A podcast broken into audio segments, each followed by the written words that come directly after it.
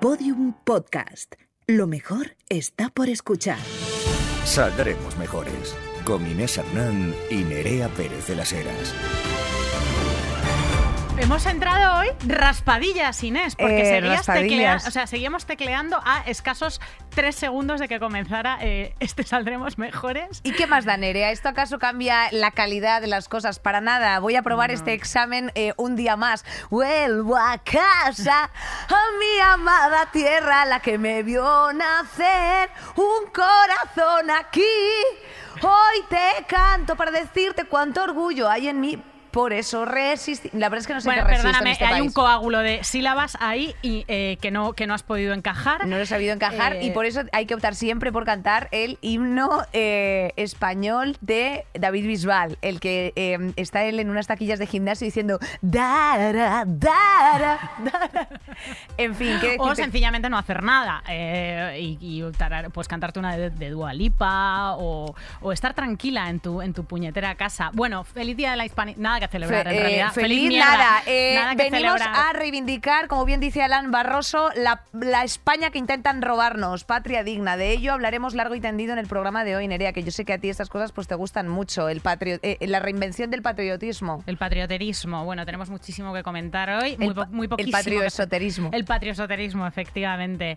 Eh, primitas, antes de empezar os tenemos que hacer, bueno, hacer la agenda completa porque este viernes esta señora y yo nos hemos inventado un show de comedia que aquí nosotras sabemos que te hemos hablado de que, si el Sáhara Occidental, que si las residencias de ancianos, un montón de cosas que te han dejado el estómago literalmente como una avellana. Pero somos también bastante, bastante chisporroteantes y bastante graciosas. Sí, y como que lo necesitamos un poco. O sea, necesitamos eh, todas las cuestiones que nos ahorramos aquí para acabar en la Audiencia Nacional, decirlas en un espacio como eh, pues un teatro, querida. Entonces, ¿por qué no, por qué no invitaros a acompañarnos este próximo viernes, día 14 de octubre, en Mallorca, en el Trui Teatre Hija, pues a, a pasárnoslo bien, a, pas- a- a tener una tarde maravillosa, fantástica y de risas. Y eh, próximamente pues iremos anunciando otras ciudades. Ya están a la venta Santiago y Vigo, también está a la venta Valladolid, querida, que es para enero. Y en fin, vete tú a saber si aparecemos ahí en tu ciudad y tú no te lo quieres perder. Así que nada, que nos síguenos, vamos a echar a la carretera, amiga. síguenos en nuestras RRS para indignarte y, risotear a partes iguales. Porque eh, te sacamos los sábados de casa, hija, un poco pues de cervezas con amigas y, y bueno, que nos gusta mucho uniros en estas cosas. ¿Qué, qué más decirte, Nerea? Vaya semana hemos vaya tenido, hija. semana, Vaya semana. Los cánticos, vamos a, vamos a empezar con lo de la arauja, ¿no? Ay, por favor, Eh, qué pereza ya, me da eso ya, sabemos que ¿verdad? estáis eh? hasta el mismo coño de escuchar esto una y otra vez y de analizarlo, pero de verdad que creo que merece la pena traerlo. No vamos a poner los cánticos porque ya nos lo sabemos de memoria, lo tenéis grabado en el córtex. Vamos a pasar directamente a la comentada. Yo creo eh, que esto es un poco eh, positivo, ¿sabes? Que, que lo echen para afuera, ¿sabes? Porque esto es como el refrán, eh, líbrame de las aguas mansas que de las, que, ¿cómo es? Que de las bestias, de las salvajes, de las turbulentas, ya me Yo me libraré libro yo, sí. Pues eso, eh, estos señores son estas aguas que, que se ven, ¿no? Pero en 10 años, a los 25 no dejan de ser unos energúmenos que gritan por las ventanas. Sí, Ahora es- tienen 20, a los 25 están pues en sus consultoras, en sus empresas del IBEX 35, están yéndose de putas, están haciéndole luz de gas a su exmujer, están eh, siendo cómplices de un colega suyo que ha puteado a una tía o la ha violentado. Sí, Entonces, y, claro. y sobre todo, efectivamente, has, has dado con la palabra clave en todo esto, que son los cómplices, porque a lo mejor, efectivamente, los eh, 300 residentes de ese espacio no estaban, ni muchísimo menos, secundando esos gritos o secundando la idea de emitir esos gritos, sin embargo, pues al final eso prolifera porque hay un silencio. Entonces, qué importante, Nerea, levantar la mano. Y luego después, pues esta crítica que ha habido, ¿no? A, a esas mujeres. mm, que han hecho como el comentario de hombre esto lleva siendo esto lleva siendo tradición desde desde que estos colegios mayores existen nosotras no nos sentimos interpeladas y ofendidas para nada o sea al final no dejas de responder con que hay cómplices dentro de pues eh. Dentro de las propias víctimas o dentro de, la- de los propios colectivos oprimidos esto es una realidad Y esto también está bien que se hable. A- Aquí, en este caso, tampoco me encanta la palabra, la palabra cómplice, pero esto es como si coges en una plata, una, una placa de Petri de estas que utilizan los científicos y le echas un vistazo a la heteronorma súper concentrada. Eh, este tipo de actitudes violentas, de insultos, de gritos, de tratarse como si fuesen completamente diferentes, pertenecieran a mundos muy diferentes los hombres y las mujeres, viene de la educación segregada. O sea, realmente esta peña, si, si quizás si, si, estas, si, hubiese, estas mujeres hubiese crecido en una, claro, exacto, en un ambiente más diverso, o- bueno, más diverso no. si las vas a ver en el comedor, si son tus compañeras de clase, si son tus compañeras de la habitación de enfrente o de la planta de al lado, o les tienes que pedir el papel higiénico o la mayonesa, pues a lo mejor no las tratas como eh, seres humanos completamente separados, ni ellas a ellos. Esto es la, eh, la segregación sexual lo que provoca y lo que la heteronorma rancia y cateta nos ha hecho pasar por normalidad, a ellas. O sea, a ellas también. Ellas Sí, están sí, criadas totalmente. en un entorno en el que esto es un chiste. Ellas están criadas en un entorno en el que la permisividad con esto, el ser la amiga de los chicos y la que le ríe la gracia a los chicos y la que no se molesta por estas cosas y "Ah, es un chiste, está premiado. Absolutamente, tía. Es que ni una coma que añadir, que Claro. decirte que no sepas. Entonces, cuando eres la puta rancia feminista que dice, oye, mira, es que esto a mí me agrede profundamente y además cala en una mentalidad colectiva que en su expresión más violenta terminan las violaciones en grupo, pues ya no eres parte del grupo y eres la pesada que les está jodiendo el chiste. Bueno, y además se han hecho como. mm, o sea, ha habido luego después muchas reflexiones estos días que la verdad es que mm, poco. Eh, poco más que añadir, pero había un chico que me parecía muy interesante en TikTok que se llama Thinking Black, que a mí me gusta bastante, que comentaba que, claro, como esas, esas eh, mujeres iban a denunciar las que no estuviesen en conformidad de los hechos producidos, eh, cómo iban a denunciar públicamente eso si a lo mejor luego después tú tienes que estar en ese colegio mayor tres, cuatro años viendo a, las Claro. mismas compañeras y a los mismos compañeros. O sea, también eso violenta mucho, ¿sabes? O sea, que a lo mejor luego después en aras a una mm, convivencia tranquila, tú también te cortas porque no quieres sufrir la exclusión con 18 años, porque justo precisamente lo que quieres con 18 años es socializar al máximo y vivir eh, perteneciendo al grupo. Bravo, Entonces, eh, claro, también, o sea, al final hay muchas capas en este, en este asunto.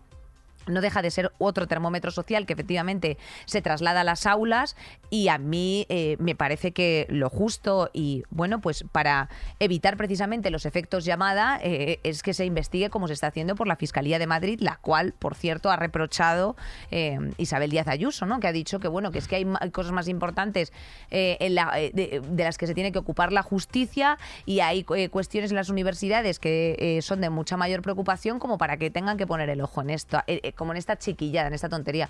Oiga, dejen de decir que esto es una chiquillada y que esto es una tontería porque es que no lo es, o sea, no minimicemos estas cuestiones y tampoco...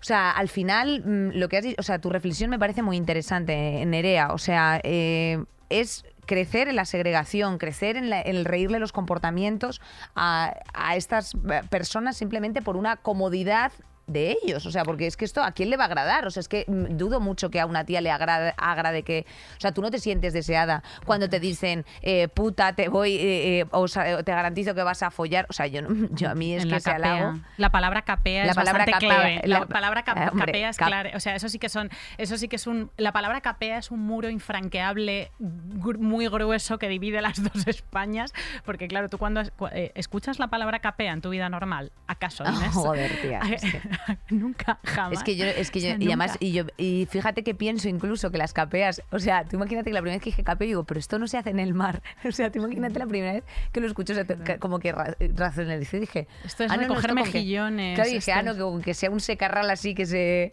que se entorile una arena, en fin, sí, bueno, claro. Una A ver, tristeza. es, es una tristeza, tía, es un segmento de la sociedad que existe y que nosotras queremos, insisto, eh, atraer a, a una reflexión. O sea, mm, lo contrario, que tú lo dices mucho, Nerea, lo contrario al debate es una dictadura y nosotras simplemente queremos abrir la reflexión, incluso para ellos. O sea, eh, y, si, y, de, si de verdad ellos están dispuestos a hacer un ejercicio eh, de respeto hacia las mujeres porque tienen madres y hermanas, eh, pues, coño, que lo empiecen a hacer ya eh, con sus compañeras de, de- de clase, de aula, de, de- campamento, de sus muertos a caballo. Y que, por cierto, en, esos, en esas zonas residenciales donde están los colegios mayores, Nerea, eh, no solamente están esos dos colegios mayores, o sea, hay otros muchos eh, de distinto, a lo mejor, línea, de distinta línea editorial y hay vecinos. O sea, quiero decirte, yo tampoco, o sea, no- en plan de, es que es una tradición. ¿Sabes lo que es una tradición? A lo mejor, lo que era una tradición en los años 50 era pegarte un bofetón, guapa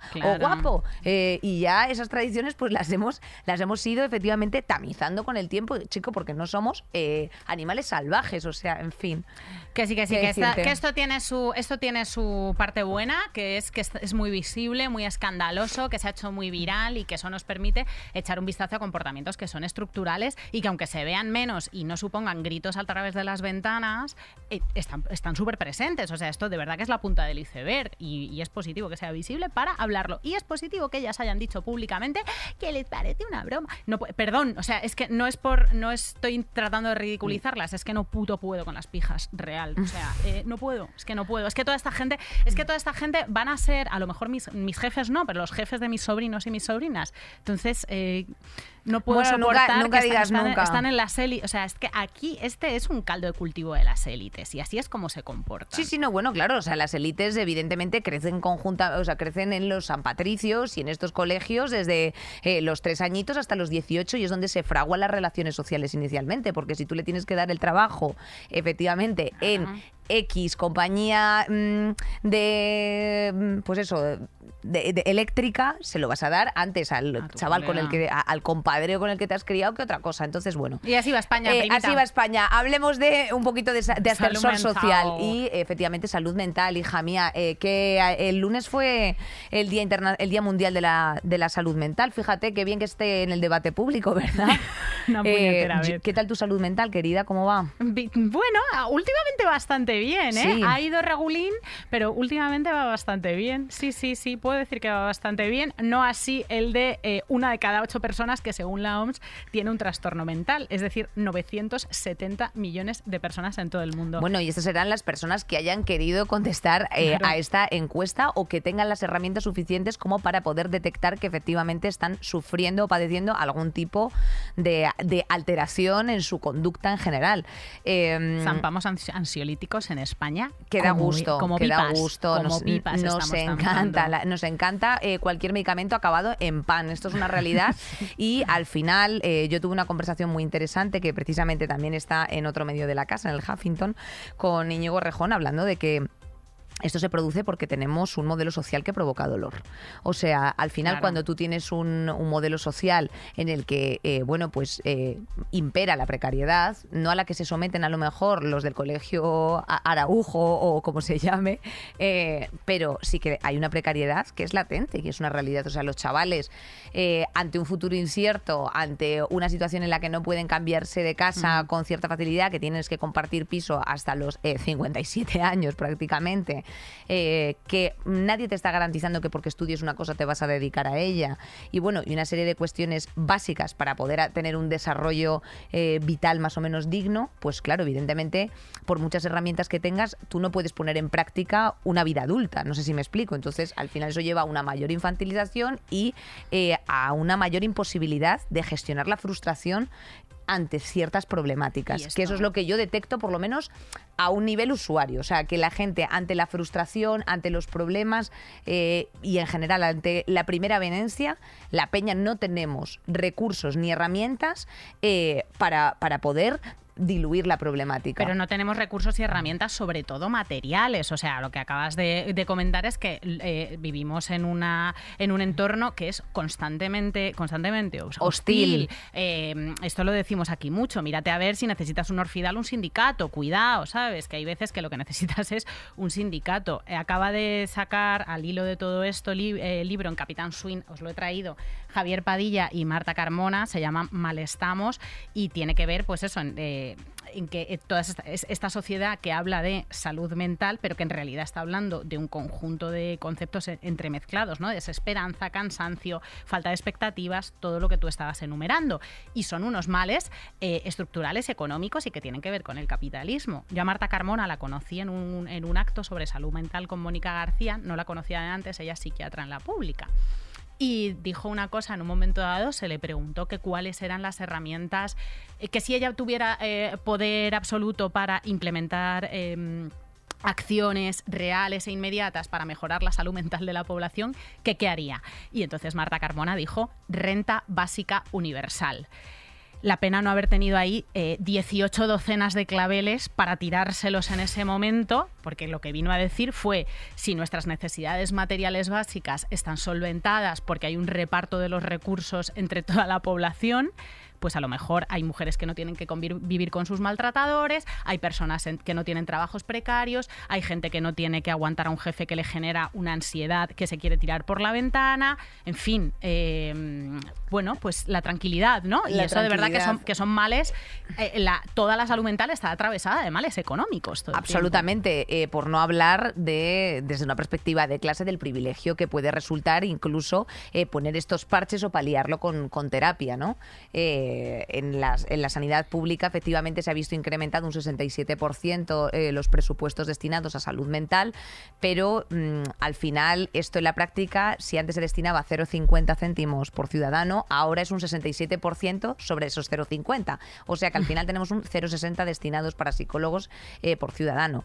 Eh, lo que se traduce en más de 50 días de larga eh, o sea, de lista de espera para poder acudir a, a una terapia que a lo mejor no encajes con el terapeuta y que necesites eh, un- una segunda visita con, con- con otro especialista y que eso no se pueda producir y que en muchas ocasiones, insisto, eh, también, aparte de la renta básica universal, también eh, proveamos de herramientas de detección prematura, especialmente en edades tempranas, en las que, pues a través de una educación en emociones, o sea, una educación emocional básica, que no sé muy bien cómo se podría integrar en una asignatura, pero que fuese de obligatorio cumplimiento, la gente pueda identificar eh, si siente ansiedad, si siente estrés, si a lo mejor hay algo que le está provocando en casa X o Y, porque muchas veces, eh, mm, y esto sobre todo es para eh, hacer...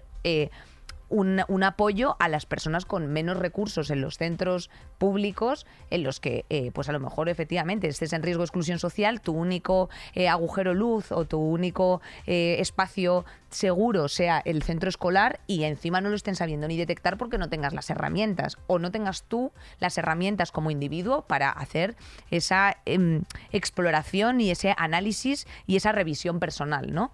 Que tenemos el privilegio, otros muchos, entre los que me incluyo, de poder hacer eh, a consecuencia de pagarnos una terapia privada.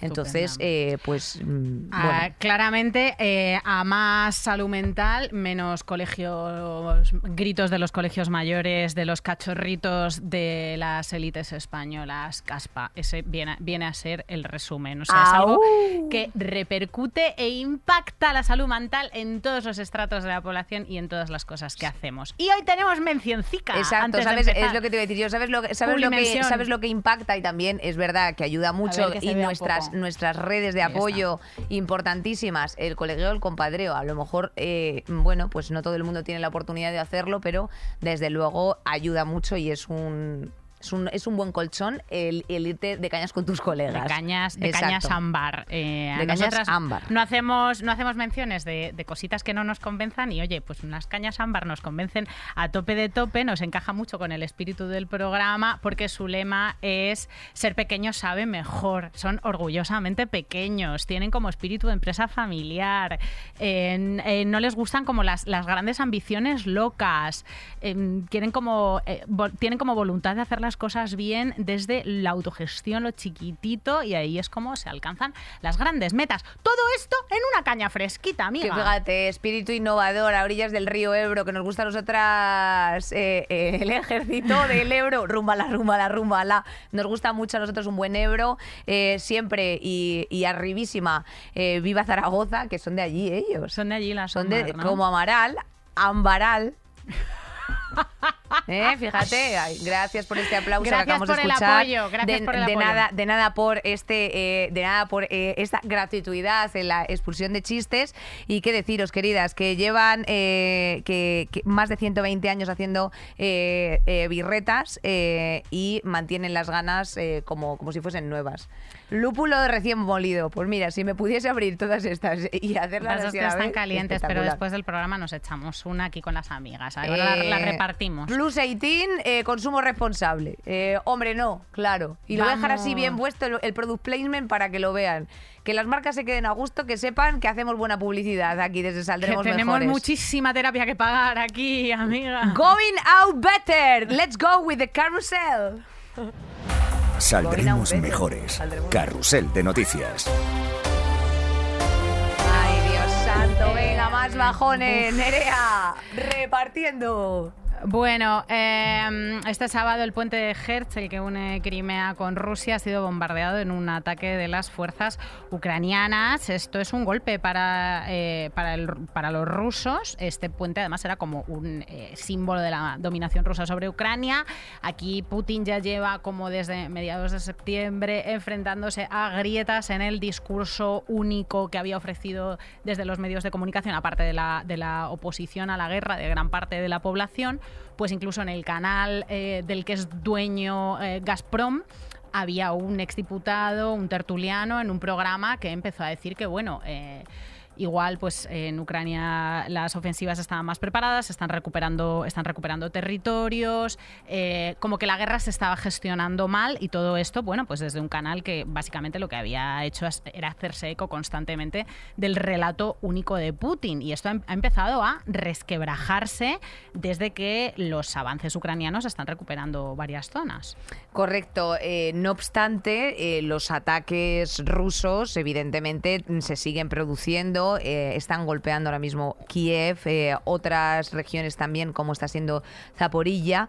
Y, mm, y bueno, esto al final, eh, entre misiles de crucero, los drones, están, están empezando a considerarse ya crímenes de lesa humanidad. Entonces eh, se está solicitando eh, que evidentemente eh, se, se reconozca esto como un ataque al final terrorista. O sea, es una situación... O sea, no como un, no como un ataque terrorista, Sino sino, como una un esta- invasión, una- como una- claro. exacto, como un estado terrorista en tanto en cuanto están ejerciendo, pues eso, crímenes de lesa humanidad contra población civil que nada que ver tiene con estos conflictos eh, políticos. Aunque nos parezca muy distópico, incluso la guerra tiene sus reglas. eh, de verdad, estamos deseando de- de- tener que dejar de hablar de esto. Esperemos que la guerra no entre en los meses durísimos del invierno, pero parece ser que se va a alargar. Parece ser que Llevamos, sí. Es que llevamos, eh, ¿cuánto tiempo lleva esto, Nerea? Un año ya, casi. Sí, ¿eh? yo creo que de- sí, sí, sí. Esto es una barbaridad. Y también, o sea, quiero decirte, está ahí todo el rato como subyaciendo, pero parece como que se te olvida la, la situación en la que, bueno, evidentemente está habiendo mm, mucho juego político también por parte de Europa. Bueno, hay que recordar que la población ucraniana eh, está, está siendo armada por, por Estados Unidos, entonces ellos tenían claros los objetivos que tenían que, que tenían que hacer para defenderse de esta invasión y ahora tienen las herramientas materiales para hacerlo y lo que están haciendo es, bueno, pues eh, destruir carreteras y puntos de, puntos de interés para el ejército ruso para que no se puedan abastecer, para que no se puedan mover, entonces les está resultando muchísimo, muchísimo más complicado. Esto quiere decir que la recuperación, que al principio de la guerra comentábamos que iba a ser algo larguísimo de muchísimo tiempo, pues cada vez se, cada, cada vez se va haciendo más lejana y más difícil y esto siempre repercute en la población civil y en toda esta gente que está intentando rehacer sus vidas, ya sea en la propia Ucrania o como refugiados. Efectivamente, y de hecho ya hay algunos eh, bueno politólogos que están eh, eh, pues anticipando un poco las cuestiones que podrían ocurrir eh, en el caso, bueno, o sea, decirte como futuribles que podrían pasar, operaciones encubiertas que podría haber o que se podrían desarrollar en Rusia y algunas de ellas eh, pueden ser también eh, cuestiones como ataques cibernéticos que siembren el terror y que incidan de forma directa en bueno, pues eh, al final en la, vida de Europa, en una, mm, en una forma u otra, eh, eh, cuestiones que, que sean represalias de la OTAN. Y bueno, una serie de cosas que ya tú sabes. Una vez se siga atacando a Crimea, mm, Putin puede sentir que no tiene nada que perder y, y se le puede ir la olla. No, es que, claro, o sea, esta gente, recordemos que tiene, sigue teniendo eh, armas nucleares, con lo cual. Bueno, se- se le ha ido bueno, se le ha no, se le Se fue le- ya. se le desde- fue- pero se le- bueno. viene con la olla, viene con la olla ida. Next dimite el presidente del Supremo y del, Cons- y del Consejo General del Poder Judicial. Carlos Lesmes ha anunciado este lunes su dimisión al frente del órgano de gobierno de los jueces que lleva paralizado ya eh, pues como su renovación como cuatro años llevamos arrastrando esto. Esto Vale. es tan importante que hasta Pedro Sánchez y Feijóo se han encerrado ahí a hacer una pequeña fiesta de pijamas para intentar desbloquear la situación. Desbloquear la situación. Que es complicadísima Vale, de eh, comprender. ¿qué, ocurre Inés, con el, eh, ¿Qué ocurre con el Consejo General del Poder Judicial?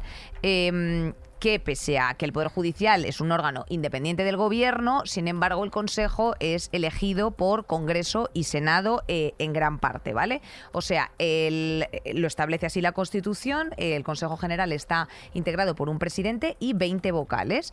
Todos ellos tienen un mandato de 5 años de duración. De esos 20 vocales, 12 son elegidos entre jueces y magistrados en activo, pues peña que tenga una mm, buena trayectoria profesional o que sea así de, de relevancia o de prestigio, y los otros 8 se designan por el Congreso y el Senado.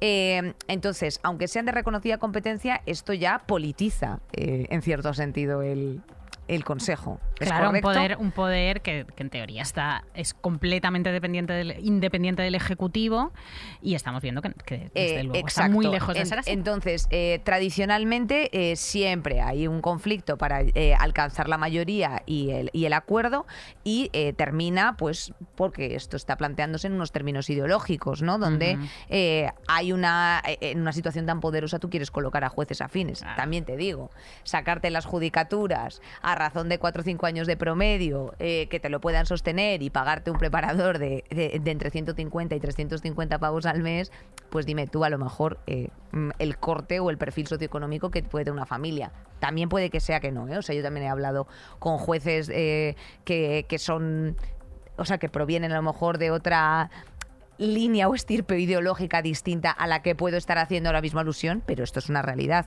Entonces, em, el Partido Popular lo que ha propuesto es que esta renovación se comprometa a reformar la ley del Poder Judicial eh, para que eh, mm, digan bueno que van de la mano con Europa y la despolitización del Poder Judicial y el PSOE eh, sí que sigue defendiendo eh, pues este modelo de elección. A mí, mm, este- o sea, y, y por eso mm, le está diciendo al PP que abandone este bloqueo y que cumpla con lo que dice la Constitución. no han llegado a un acuerdo de, ni de Eh, coña. No, no, y además, eh, tal y como se está proponiendo como alternativa, desde luego hay que aprobar una reforma de, de- a través de una ley orgánica para que, eh, bueno, mm, se puedan sacar los vocales y estos miembros, porque al final esto afecta en decisiones que, a- mm, que afectan a la, pues eso, a la jurisprudencia, que afectan a las nuevas normativas a integrar y que en definitiva, pues eh, afecta a toda la administración eh, jurídica y administrativa en torno a la en torno a la ley. Entonces, bueno, pues interesante. Os eh, seguiremos contando porque esto es importante, pero amigas. es importante, pero también es mm, farragosísimo. farragosísimo, sí, es- es farragos, farragoso. Es farragoso. pero bueno, básicamente te viene a decir que está politizado en cierta medida y que por esa- eso hay unos que quieren colocar a unos y otros a otros. Eso es. Moraleja, que todo el mundo quiere colocar a los suyos, fin de la movida. Hablando de colocar a los suyos, Ay, Dios por mío. favor, ponme, por favor, Marisa, venga, vamos a escuchar esto otra vez, es muy pegadiza.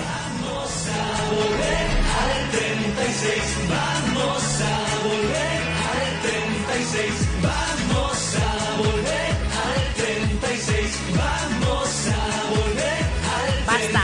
fin, por favor, socorro. Es pegadiza, ¿eh? como el himno del pegadiza, PP. Es pegadiza. Yo me, des- me he sorprendido como pasando la aspiradora y, como, "Vamos a volver a-". y por eso me he venido vestida de eh, vestida de instructora de la sección femenina o de De la fe de las Hons, sí. de la fe de las Hons o de señora del auxilio social franquista un poco que me he comprado esta chaqueta de trabajo y estoy encantadísima porque me parece un poco siempre todo ese, toda esa movida de la sección femenina eh, hablando de segregación sexual pero pero bien eh, me ha parecido siempre como un poquito homoerótica ¿no? entonces esa es la lectura lectura que yo hago del vamos a volver al 36. Esta cosa ridícula, eh, escalofriante, repugnante, casposa, que huele a sacristía, que huele a ataúd cerrado, a fosa de hace 325 años, a cabra muerta en la cuneta, eh, que es la fiesta de Vox. Y esta es la canción del grupo Los Meconios, que, que es que no... Joder, es que entre no tengo estos y los de. Acuna, tía, eh, que son unos grupos cristianos de eh, ¿Dónde estás cuando me haces falta? Que llenaron el Vista Alegre. eh,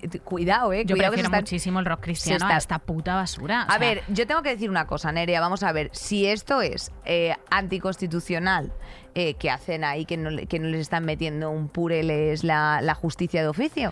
O sea, quiero decirte, ¿no te parece curioso que de pronto si tú quemas eh, una... O sea, te suenas los mocos con una bandera en un programa de televisión... eh, de- eh, vayas a la cárcel eh, encaus- o sea, no vayas a la cárcel, sino que vayas a los juicios encausado y de pronto tú cantes vamos a volver al, al 36, absolutamente preconstitucional, antidemocrático y todo, y, y digan, ¡joder, qué gracioso, eh! Epa, otra, no otra. pasa nada, aquí hay- no pasa nada. Y hay más canciones, ¿eh? Tenía otra que era No sé por qué dan tanto miedo nuestros Nuestros penes. penes. Te lo voy a decir Sí, yo, te lo- porque sí, te lo son un asco, son eh, una repugnancia, Porque están tienen llenos de setas. tienen Eh, telarañas un literalmente. O sea, eh, realmente tienen polvo milenario, tienen estratos de polvo milenario, son como el, como el de tu abuelo descompuesto. O sea, eh, por eso dan tanto miedo. Bueno, pero Vuestros era- pero- penes y están cargados de De, de, de, como de de, mm, de muerte. de muerte. es la muerte, la como diría- muerte, como, de eh, muerte. de muerte, eh, como las declaraciones de Ortega Cano que han dicho, tengo semen fuerte, vamos a hacer un hijo.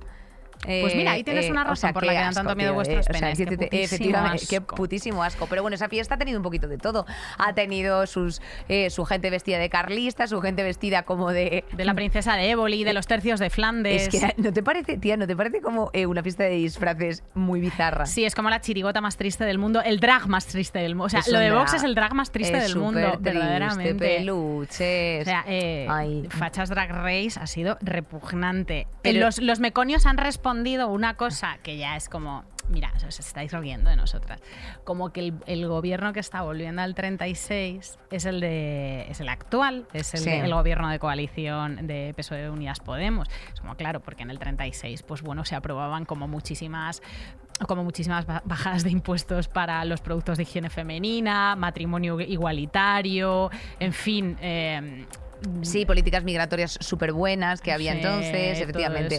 Sí, todas estas movidas que eh, la verdad es que no negamos su presencia y además me hace bastante gracia porque eh, siempre están diciendo como vamos a volver al 36, pero si nunca se fueron, si siguen en las instituciones todas las herencias franquistas eh, perfectamente, bueno, en las instituciones o en la televisión X o Y, o sea, Vallejo Nájera, a ver si ustedes se piensan que, que era un doctor que estuvo luchando por, por la cura contra el cáncer. No, señora, era no. el Mengele español, el Por- padre de la eugenesis. En la eh, eugenesis, el que, es verdad. El que pensaba que existía un gen rojo. Eh, que os queden estos apelliditos para que luego no pasen cosas en redes sociales y os sorprendáis y os pide co- Y digas, como, ¡Ah! ¡Oh, Oh, no! no, Tamara Falcó imposible". diciendo, diciendo que. diciendo, genial, Oh, Tamara no, Tamara Falcó. Habíamos empatizado contigo porque también te han puesto los cuernos en algún momento de tu vida. Ya está bien de reírle Chao. las gracias a, a- a esta caspa humana. eh, ya está bien. y nos está bien. despedimos del carrusel de, de noticias, Nerea, con eh, ese saludo que ha enviado eh, desde Cameo, la aplicación donde Juan Muñoz te felicita el cumpleaños también, eh, Donald Trump a Santiago Abascal, para tu sorpresa. I want to begin by thanking Santiago Abascal for the incredible job that he does. It's a very unique situation that we're all in. Suficiente, suficiente, Ya está, ya está, ya, compañera. por favor, por favor, ya está, Eh, o sea, San Diego Abascal. Es, es bastante gracioso que lo haya hecho en el jet privado de 18 minutos que está cogiendo de un lado a otro. Eh, bueno, en general es que es todo, o sea, quiero decirte, es, es una simulación absoluta, tía, esta vida. Pero bueno, que nos, tocado viene vivir. súper bien para entrar en el tema central, que es hoy al patriotismo. Vamos a ver. Saldremos mejores.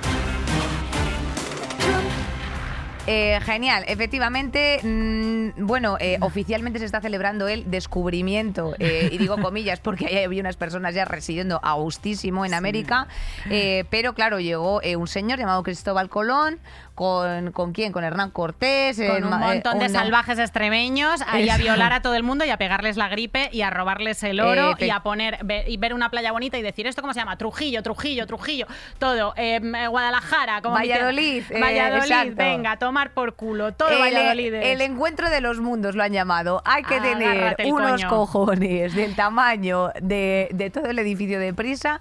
El encuentro involuntario, me imagino. Será. involuntario, claro, es que no entendéis el consentimiento. Aquí había uno de los mundos que estaba tranquilamente haciendo sus putas movidas cuando llegó este hombre.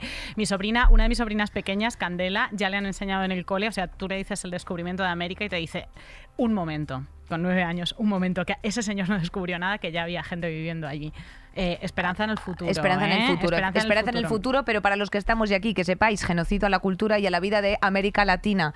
Eh, así lo recuerdan las activistas antirracistas y anticoloniales este día cada año. De hecho, hay un colectivo que se llama Descolonicémonos, eh, 12 de octubre, y convoca acciones de protesta desde el 2012 por la eliminación del 12 de octubre como fiesta nacional en España. En fin, que puedes celebrar este día sin, o sea, llamándolo de otra forma. ¿Sabes a qué me refiero? O sea, en plan de, pues puedes llamarlo eh, Día de los eh, Cojonazos Gigantes, eh, punto Claro. com o lo que sea, ¿sabes? Día del exterminio de los pueblos originarios, día de la resistencia indígena. Bueno, hay muchas propuestas. Lo que sí sabemos es que no se puede ser hipócrita y blanqueador respecto a la invasión y que esta fecha lo que conmemora es el inicio de un montón de violencia y es el inicio de un montón de diferencias que siguen vigentes porque se sigue expoliando a estos países en sus materias primas y los migrantes que, que vienen eh, de allá lo hacen por, por esas diferencias que empezaron entonces a, tener los trabajos más precarios y a ser la mano de obra barata de toda Europa. Entonces esto siempre hay que tenerlo presente. Pero esta es una eh, festividad muy hortera que emociona mucho a los patriotas. Eh, Nerea, ¿tú te consideras patriota? Yo, yo no me considero patriota, ¿eh? ¿Qué coño me voy a considerar patriota? Yo sé que, la, que hay, esto lo hablaremos, que hay una reivindicación de la izquierda del ser patriota, pero te juro que no me funciona nada. ¿Tú? Mm, es que me da igual, me siento bastante apátrida, pero porque yo soy Ya. 50-50. Entonces yo realmente como, como estaba destinada a ser un aborto y aquí ya estoy, pues me da bastante igual. Agradecida de estar en una ciudad tan bonita como Madrid, al lado de gente maravillosa y, de, me- y de lesbianas protectoras, pero, pero poco más que decirte. O sea, eh, había una película que se llamaba Martinache, que lo decíamos nosotros mucho en el, en el instituto, esa frase que decía, la patria es un invento, eh, tu patria son tus amigos, tu gente, y, y lo sigue siendo, o sea, y lo es si te mudas a, to- a- a dos cuadras, ¿no? Entonces... eh, pues no sé, pero vamos, yo a mí cuando me dicen España digo, yes, yes, go ahead. eh, sí, up muchísimos España, besos. como arriba España, en plan, no me importa, pero yo no lo hago, o sea, quiero decirte, sí que es verdad que hay una apropiación histórica de, de los términos y de la simbología y de todo, que tampoco me parece justa para el que quiera celebrar España. O sea, quiero decirte, yo cada vez que me voy de España y me dicen, ay, you're from Spain, me imagino como que el que ha pasado antes por ahí iba con unos castellanos que se ha descalzado mientras estaba comiéndose los nachos con queso y ha puesto los vinreles como si fuese un águila a- a- ahí a- a- posado Y en te la ha barra del dicho, bar. hola, buenas ha tardes, puta, a salir de vuestras madrigueras. Claro, y ha empezado todo eso a oler como mal, y entonces, claro, dicen, joe, y de, y de Spaniards are like this, mamma mía, ¿sabes? Pues claro. es que A mí no me molesta movida. nada España, me divierte, me gusta, me quiero quedar aquí, no se me ha perdido nada en ningún sitio, pero bueno, creo que el sentimiento patriótico es, es otra cosa, es una cosa muy es una cosa muy tóxica, muy relacionada con la- el auge de la ultraderecha, no solamente en España, y es además un fenómeno que se ha venido fraguando durante los últimos años eh, bastante. El patriotismo exacerbado es una reacción a la globalización que viene desde muchos sitios, además. O sea, el Make America Great Again, que hemos, hemos visto esta conexión mágica, este match, este match eh, de los Estas infiernos efemérides, de Trump y. Santiago, Santiago Abascal, Santiago Abascal, pues ahí están, ¿no? Oye, O sea, estaría guapo verles eh, como en una comida en Casa Lucio o algo así, ¿sabes? Wow. Sería... se- Se es- disuelve el suelo como con Alien, ¿sabes? Como cuando le haces una herida a alguien. Se disuelve el suelo hasta el centro de la Tierra. O sea, imagínate, imagínate. El patriotismo, como te iba diciendo, pues conecta a las derechas eh, que tienen muchas cosas en común en, en todos, en todos los casos. En el caso de Polonia, en el caso de Estados Unidos, en el caso de España. Y eh, conecta con esta pequeña chirigota desagradable que ha hecho Vox, como de disfrazarse de tercios de Flandes y del Cid y hacer unas pequeñas batallas de feria medieval Sí. en la que te vas a comprar un, Las unos justas. chocolates. Claro, dos chocolates o la, o la de la bufanda que te puedes poner en dieci- de 16 formas distintas, efectivamente. O sea, me da un apuro, es, me daba apuro, es que me da como apuro porque me da como ternura meterme con ellos, pero es así. Todas estas derechas tienen en común y todos estos supuestos patriotas esta reacción a la globalización, esta reacción a todo lo que amenaza la tradición, la raza, la familia y que amenaza, a Dios, a, a Cristo, a, a- a lo- a- a la realeza. que amenaza la tradición, la, la familia, eh, la, mm, la, la blanquitud y tal. Que- pues el M, el MDMA, El es que MDMA. lo llevo yo diciendo el toda la MDMA vida. y los maricones. Los maricones siempre estamos ahí, como que parece que le estamos em- les estamos empujando a todos. a que soplando la llama, en- ¿eh? Sí, sí, sí, estamos soplando la llama. Estáis soplando la llama, maricones. Ay, madre. Esta gente solo puede sobrevivir todo el rato en la confrontación y en sentirse identificados con un supuesto pasado mítico, eh, perfecto, de pureza absoluta, en el que no había multiculturalismo, mentira, porque España era multicultural, en el que solo había un tipo de familia, mentira también, en el que no había maricones, insisto con los maricones, los ha habido toda la vida, pero bueno, esto sirve para juntar a esta gente en su patrioterismo y en su, y en su sensación de que hay algo que les amenaza. Antonio Machado ya decía que sabemos que no es patria el suelo que se pisa, sino el suelo que se labra. Y precisamente de eso que hemos eh, nos hemos cimentado mucho en el programa de hoy en, por ejemplo, uno de, de- uno de nuestros libros de cabecera para este tema, que es el de Patria Digna de Alan Barroso, del compañero, en el que precisamente dice que la verdadera patria no es otra cosa que su gente y el verdadero patriotismo no es otra cosa que cuidar a esa gente. Y en esas es- son en la que estamos ahora mismo. Entonces, eh, mm, e- e- ese usar Viva España con desprecio, ese sacar la bandera para mostrar un rechazo como hacia el progresismo, contra el aborto, contra el feminismo, contra el, matrimonio igualitario, eh, es e- es esa minoría la que también nos ha arrebatado durante mucho tiempo eh, la posibilidad de, arrebatarnos mm, un sentimiento de orgullo hacia nuestro país.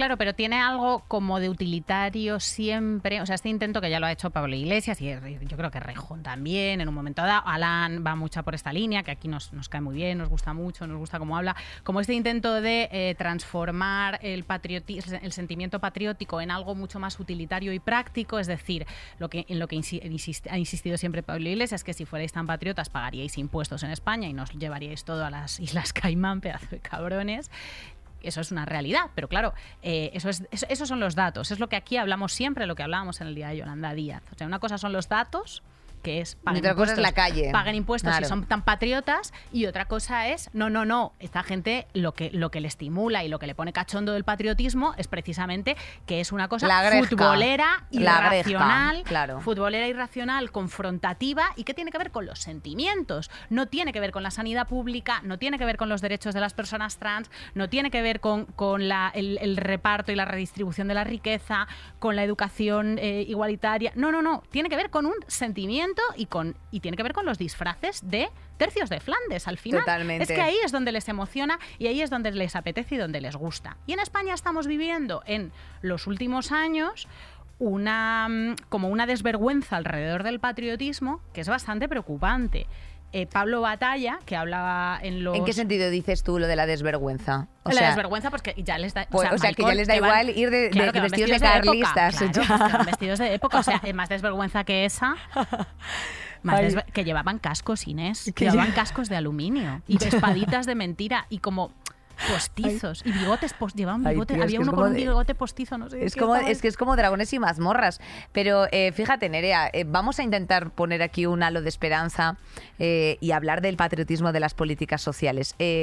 Yo creo que, que esa, esa especie de España rancia que hemos exportado, como ya te digo, como de persona que se descalza a los castellanos y los posa contra el suelo y empieza todo a oler como a pies, pues es eso, el deporte masculino, la paella, el toro, la siesta, eh, pero también estamos a la cabeza de temas sociales súper importantes, que yo creo que eso es lo que tiene valor eh, mm, destacar, especialmente también en igualdad de género. Eh, somos el primer, uno de los primeros países en aprobar el matrimonio igualitario en el mundo. Ese patriotismo a mí es en el que me enorgullece. Hemos mm, sido, hemos sido un país que hemos registrado los feminicidios para, eh, o sea, por, por toda, por toda la cuestión efectivamente que tenemos de violencia machista, hemos puesto eh, la violencia de- machista en el debate público. Y Eh, hemos empezado a contar los feminicidios no por las mujeres asesinadas por sus parejas o exparejas, sino por las mujeres asesinadas por, por el hecho de ser mujeres, efectivamente. Y, mm, y, eh, estamos eh, mm, eh, dentro de los 15, prim- o sea, entre, entre los 15 primeros países, o sea, estamos entre los 15 principales países que está luchando contra la discriminación de género. Entonces, eh, eso es lo que tiene, o sea, este es la- el patriotismo que tiene que, que tener un, un sentido, no otro. Es el patriotismo, es el patriotismo Y o la el orgullo jaja. nacional o el orgullo nacional o el sostén. Al fin y al cabo, bueno, pues el orgullo también es un sentimiento, pero es eh, son todos estos datos que acabas de enumerar que nos comparan con el panorama internacional y que deberían hacernos sentir al menos cómodos porque estamos y cómodas porque estamos en el camino de sostener a nuestros conciudadanos eh, de una manera mm, pues que respeta los derechos humanos, que es diversa, que, que incluye a todo el mundo, pero tiene eso, eso tiene tan poco que ver con los lemas eh, eh, patrióticos y con el, Viva España. El Viva O sea, es- España. este es que el Viva España, ¿cómo lo haces? Mi pregunta es, todo esto que dices tiene muchísima lógica y es muy razonable y debería ser así, pero ¿cómo haces un Viva España desde... Los feminicidios contabilizan, claro, es como, eh, ¿cómo haces un, Viva España visceral? eh, desde, desde estos datos que son tan positivos cuando la gente está absolutamente volada y la gente solamente quiere lemas eh, fáciles, cortos, tweets y la gente está exacerbada. Además, lo que te iba diciendo de, de Pablo Batalla, que es el autor de Sí. Los nuevos odres del nacionalismo, se llama, se llama su libro. Es muy cortito y está muy bien. El tipo sitúa llama como, o sea, dice que hay como una una década prodigiosa del nacionalismo español, de la que Vox es solamente una consecuencia, un efecto, e identifica varios desencadenantes y vas a flipar porque es que el tío tiene, tiene bastante razón. La inyección de autoestima provocada por la victoria de la selección española de fútbol en el Mundial de Sudáfrica de 2010 eh, y la Eurocopa de 2000, eh, 2008 y 2012 y eso como alegría, de repente todo el mundo coge la bandera, de repente como que no da tanto repelús la bandera de España, como parece que estamos unidos en esta puta mierda que no tiene absolutamente nada que ver con los datos eh, fiscales y de derechos humanos, sino que es algo completamente sentimental. Y luego el proceso soberanista catalán. Es lo que iba a hablar de ahora, Eh, justo. que ahí, te, ahí, te, ahí, ahí lo tienes, el proceso soberanista catalán que hace que todo el mundo, o mucha gente muy nacionalista, conservadora y de derechas, se cabreen en la misma dirección. Eh, hay una parte eh, justo en el, en el libro de, mm, de Alan que, que habla de, mm, o sea, cita a Miguel Herrero y a Rodríguez, y Rodríguez de Miñón, eh, que es uno de los siete padres de la Constitución de 78, que habla de que la plurinacionalidad no constituye amenaza alguna para la integridad de España, porque es parte esencial de su ser profundo. O sea, España nunca, nunca olvidemos que es un, que es, eh, o sea, es absolutamente distinta y diversa de norte a sur, de este a oeste, pero es que es una realidad, o sea, no tiene nada que ver un gallego con un catalán, con, con una andaluza y con un canarie, ¿sabes? Eh, lo que sí es un grave riesgo para dicha integridad el desconocimiento de este rasgo constitutivo de su propia es- estructura. Eso es el problema. Claro. O sea, el, el problema, eh, la- mira, y, a- y acaba con la realidad suele vengarse de quienes la ignoran. Eh, la realidad suele vengarse de quienes la ignoran. Me parece muy interesante. Ese es el problema. O sea, el, el problema está en que llegue la sentencia del procés y que cojan y digan, y, y- y digan, ¡ah, chuparla! Esto es lo que tenéis que iros todos a la cárcel, por no sé qué, ellos. a por ellos. O sea, eh, enviar un eh, esa especie de crucero de Pullmantur eh, con dibujos de piolín lleno de policías que querían ir y que gritaban a por ellos. O sea, esos vídeos existen, eso es atroz. Y que querían salir a las calles para decir un catalán. Eh, gente que durante X años salía a la calle o esa gente viajaba aquí a, a Madrid. O sea, eh, otra gente que retiró sus negocios de allí y los puso al otro lado como castigo. Eh, gente que, ya te digo, visitaba otras ciudades y decían de Cataluña, ¡anda! ¿Tú te crees que puedes tratar con esa condescendencia a unos conciudadanos tan patriota no serás? Lo que eres es eh, pues una persona bastante indigna. Eh, otra cuestión eh, que no se habla en las cuestiones patrióticas es que la, la- patria, aparte de, de ser originariamente diversa y multirracial, actualmente no abraza políticas migratorias que sean justas para las personas migrantes que constituyen también esta patria y que forman y hacen, y hacen los cimientos de- del sustento de todos y que contribuyen al fisco muchos de las, eh, mucho más que las personas que efectivamente se llevan a sociedades offshore y a paraísos fiscales todas sus, todos sus euros. Entonces, eh, por favor, dejemos de decir tonterías y estupideces. O sea, quiero decirte, esto al final, o sea, la patria, eh, tú la puedes... bueno, pues, eh, o sea, la la, puedes puedes, la- la- la inventar, puedes inventar, la puedes enmarcar en todo lo que quieran, pero hagamos un, un- una, eva- o sea, una evaluación de las cosas con sentido. O sea, yo ya te digo, Nerea, lo único que yo me puedo agarrar es que cada vez que salgo a la calle y pregunto a los chavales para eh, cuestiones para mejorar en España, lo primero que me dicen es bajar los impuestos. Y yo, ¿bajar los impuestos para qué?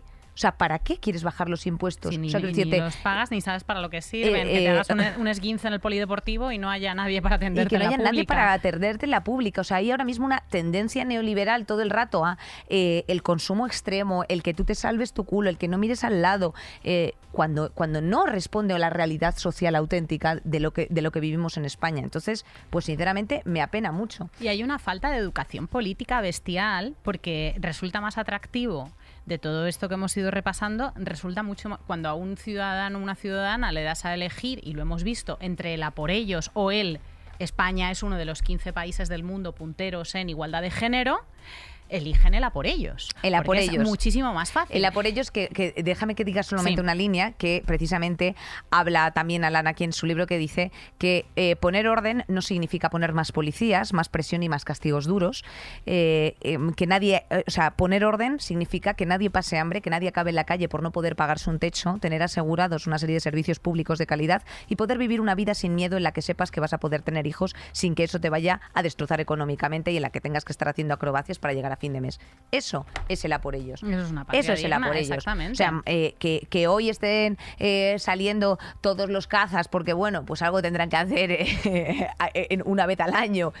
No subestimo, ni muchísimo menos, el trabajo de las fuerzas y cuerpos de seguridad del Estado, que me consta y que soy consciente totalmente y que haremos un programa de ejército donde invitaremos a una chica maravillosa de la UME y que nos explicarán qué funciones hacen, porque de verdad eh, hacen funciones y hacen cosas. Lo sé. Hablo de lo que encarna ese sentimiento Claro. de cuando te refieres a la policía o de cuando te refieres al ejército o de lo que supone, eh, pues, eh, o sea, y sobre todo de quienes se abanderan de eso y que luego después yo tengo colegas que están en la policía, tía, y que hablan de un perfil muy concreto de, de- de opositor. ¿Me explico? O de funcionario. Claro, es no que- es, es que no es, es que no es, no es casual que tú quieras ser guardia civil eh, mm, por un motivo o por otro. No es casual que a una persona racializada la paren 15 veces más que a mí, eh, es. que soy blanquita y pretty privilege. O sea, no es casual. Entonces, por favor, construyamos la patria eh, de verdad, que como bien dice Alan, eh, y le cito todo el rato porque es que son sus palabras, no las mías, un país no son sus nobles, ni sus reyes, ni sus ricos, un país es su pueblo y su gente corriente. Entonces, es el momento de cambiar nuestra historia. Y su gente corriente eh, no es no, no es la que nos intenta vender no es la que nos intenta vender la chirigota de Vox. Bueno, Ni lo ha sido nunca. O sea, no hay un pasado, ese pasado al que ellos quieren volver, al 36 o al anterior, o al siglo XVII o al siglo de oro, o a esa España en la que no se ponía el sol, nunca existió, siempre fue multicultural. Ayer mismo me pasa en un taxi que eh, el taxista dice, em, yendo a mi barrio, la Elipa, en la Elipa es donde está esa discoteca de sudamericanos. Yo sé en qué tono lo dijo, eh, mi novia que estaba conmigo también, o sea, mm, en, en ese tono, en ese tono de sudamericanos. Le dije, perdón, me dijo, sí, sí, de sudamericanos. Y en ese momento nos pusimos a hablar ella y yo, que ya estábamos, el, el- el ambiente se podía cortar con un cuchillo, porque claro, tú sabes cuando está, cuando tienes a un puto racista eh, eh, eh, contigo, sí. que además se ha tomado la libertad que haciendo un servicio público y haciendo su curro, yo hay cosas que no me permito decir haciendo mi curro con gente que no conozco, porque entiendo que no voy a tener ninguna complicidad y por, unas, por una cortesía básica. Bueno, pues él sí se lo permitió. Eh, desafortunadamente para él, pues oye, mi chica sabe mucho del siglo XVII y entonces eh, nos pusimos a hablar de los linajudos, que eran una gente que se dedicaba a, cuando en España se empieza a perseguir la limpieza de sangre, España un lugar mm, muy, muy, muy multicultural, eh, moriscos y judíos, que eran los que sostenían económicamente el país, tienen que pagar dinero a una familia mm, de muertos de hambre de Plasencia que llevan siendo 17 generaciones mm, blancos y, y del terruño para eh, que certifiquen su limpieza de sangre, que es una vez más, o sea, el aprovechamiento económico eh, por el racismo, ¿no? Y esto está, esto está, esto está instalado en España y sigue sucediendo. Todavía este, este hombre, claro, da- daban ganas de decirle, pero es que estos sudamericanos es que son tus conciudadanos, es que son los que te sostienen con sus impuestos, es que, es que, son, es que son españoles, tío, es que España es esto, es que España es esto, o sea, España son todos la, gente que su abuela era dominicana y son madrileños. Esto es España. Entonces, eh, no se puede ser patriota, no se puede ser patriota de una idea que, es- que no es más que una ficción, que es, que es una fantasía, que es, una, que es un lema futbolístico, que no sirve para nada. Absolutamente, Nerea. Eh, pues sí, eh, la, la monopolización efectivamente de este patriotismo por parte de la derecha rancia no lleva a nada y, y hay, que, o sea, y hay que volver a resignificar el, el- el nombre de España. Esto es una realidad. O sea, para dejarlo de hacer, eh, a- eh, ponme una, una bandera, vea. Viva, Venga. ¡Viva la buena España! La España de las lesbianas, de las feministas, ¡De, las croquetas! de las croquetas también, efectivamente. La España de la Rosalía. eh, La España de la Rosalía. La España, de, ha la hecho- España de Yolanda Díaz. Ahí lo tienes. Uy, eso es muy español. Eso es eso muy es- eso es español. la, cultural, la pero España, bueno. de, la España de ámbar, claro, Vaya. todas. Bueno, Chica. ¿vamos a la radionovela o qué? Pues sí, yo me he quedado bien a gusto, tía. Eh, me pone triste, me pone triste, me pone triste no formar parte del grupo España. Es- Eh, ha sido no me- expulsada recientemente del grupo Expa- Sí, no, España. No me han dejado, no me han dejado entrar en el grupo España de Telegram. En fin, eh, hija, ¿qué hacer si no reír, verdad? Vamos a echar unas risotadillas con la radionovela, venga. Saldremos mejores. Bueno, bueno, como hemos venido comentando, la relación de la izquierda con la bandera de España ha sido, bueno, pues como que Toxic. siempre quiere, la izquierda ahora quiere apropiársela también, que también sea suya, pero luego, claro, ponte la pulserita, pues no, eso tampoco. Entonces, en la radionovela de hoy vamos a ver una interacción entre la izquierda y la bandera de España. Me ¿Quieres parece ser- ¿Qué quieres ser, izquierda o bandera de España? Me da lo mismo, la verdad. En este punto ya me da igual. Eh, Pero yo no me voy a poner ninguna bandera. eh, o sea, quiero decirte, aunque me gusta la bandera española, yo no me voy a poner en la muñeca. No por nada, es que me parece bueno. eh, completamente antiestético. Pero claro que no te vas a poner una Me voy a poner la España. bandera de España, tía. ¿Por qué no En la, la- en la- en la muñeca, pero que, o sea, quiero Y, que decirte. no- y Inés se pone eh, cosas... que soy un ayer- dogo argentino que me tengas que llevar aquí con el Excalibur. Pero o sea, eres una Dios. gaviota, eres una ana de eh, anillado, ¿acaso? Pues con la de cosas que se pone Inés en los párpados, cuidado que no se ponga una bandera Pues- de pues a España. lo mejor me Dice mucho de la bandera bandera de de España. Eh, ¿haces, ¿Haces izquierda? Venga, hago izquierda yo. bandera de España. Venga. Hombre, guapísima. Pero si es mi bandera, ¿cuánto tiempo? ¿Cómo vas? Perdona, ¿nos conocemos?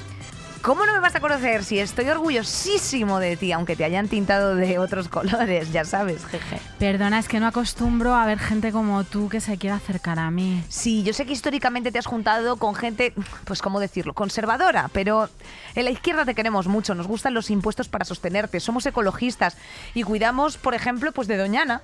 Sí, sí, muchos impuestos, pero luego sois unos tristes. No sabéis montar una fiesta. A mí lo que me gusta es un buen himno, un desfile, una tradición, una capea. Pero bandera de España, ¿tú no prefieres que la gente te vea y diga, mírala, pero si es la bandera de mi país, la- el más feminista de Europa, ole?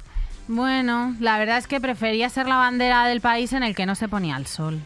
Ya bandera de España, pero eso es un poco conflictivo por todo el tema del colonialismo, hija. El colonialismo, el colonialismo, el colonialismo. Por favor, bandera, si es que yo quiero que nos llevemos bien. Tía, pues ponte una pulserita mía. A esa pulsera que llevas le sobran como ocho colores. Es la bandera del arco iris. ¿Y qué país es ese? ¿Hay paella?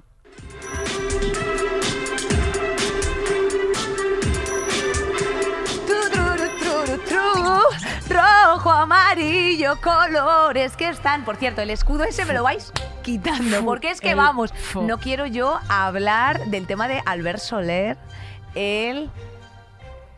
el que decía ser hijo del rey Juancar, en fin, es que muchos, Es bueno, que es bueno, un bueno. melonazo eso ahora. Ya, ya lo sé, no se puede abrir en estos momentos. Sencillamente yo dejo a libre interpretación de cada cual que a dos semanas de hablar a- en quién es mi padre de Carlota Corredera, donde hablan famosos sobre pues sus paternidades y sus maternidades así tal, eh, pues eh, a dos semanas de eso ha fallecido súbitamente.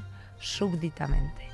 Eh, yo no sé, no sé qué, no sé qué ha podido ocurrir, pero en fin, si te vienes a Saldremos Mejores Live Show, un sitio y espacio súper divertido y seguro para ti, especialmente si no eres fascista, eh, pues te podrás reír de estos otros, de estos chistes y otros mucho mejores, que este es el peor y me lo acabo de inventar.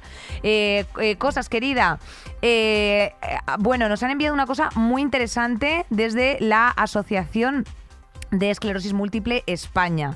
Es una entidad sin ánimo de lucro que tiene carácter eh, nacional y engloba eh, a 36 aso- asociaciones de pacientes de esclerosis múltiple de todo el país. Y bueno, te cuento, Nerea, rápidamente que lo que están es recaudando fondos para llegar a pagar el, el sueldo a tres investigadores eh, para que se dediquen íntegramente durante un año a investigar esta enfermedad. O sea, o sea que es una acción bastante chula.